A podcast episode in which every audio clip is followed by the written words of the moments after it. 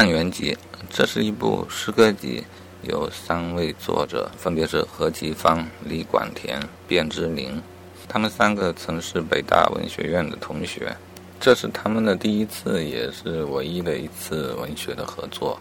分别来看，何其芳是一个感情比较细腻丰富的人，早熟的人。比如这首《青春怨》，一颗颗，一颗颗，又一颗颗。我的青春像泪一样流着，但人家的泪为爱情流着。这流着的青春是为什么？一朵朵，一朵朵，又一朵朵。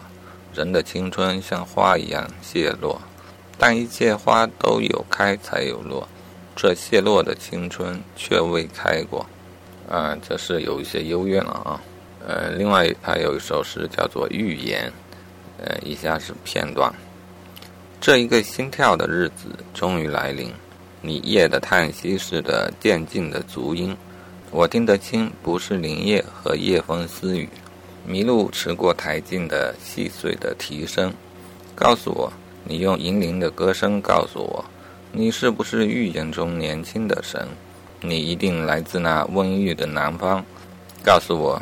那儿的月色，那儿的日光，告诉我春风是怎样吹开百花，燕子怎样痴恋着绿杨。我将合眼睡在你如梦的歌声里，那温馨我似乎记得，又似乎遗忘。好，第二位作家卞之琳，他是徐志摩的学生，他的气质和徐却有很大的差别。卞之琳的风格是冷静的、内敛的、理智的。比如这首出名的短诗《断章》，就是断章取义那个断章。你站在桥上看风景，看风景的人在楼上看你。明月装饰了你的窗子，你装饰了别人的梦。又比如《寄流水》，寄是寄托的寄啊，《寄流水》。从秋街的败叶里，清道夫扫出了一张少女的小影。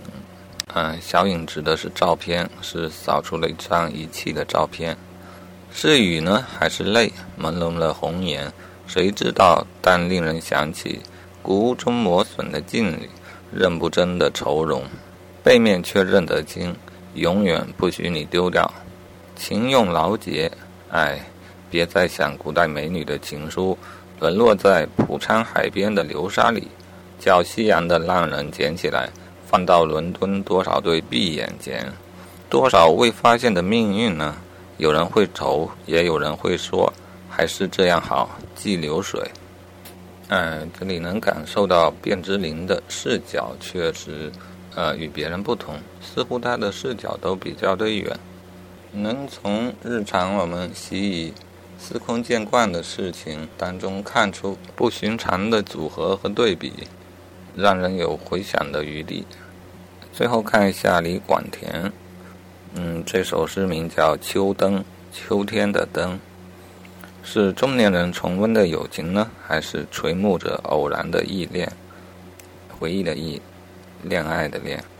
轻轻的，我想去一吻那灯球了，灰白的、淡黄的、深夜的灯，是谁的和平的笑脸呢？不说话，我认你是我的老相识。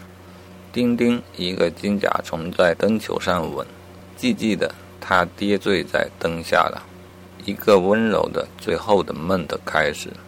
静夜的秋灯是温暖的，在孤寂中，我却是有一点寒冷。咫尺的灯，觉得是遥遥了。好的，以上是这首诗集《汉元集》。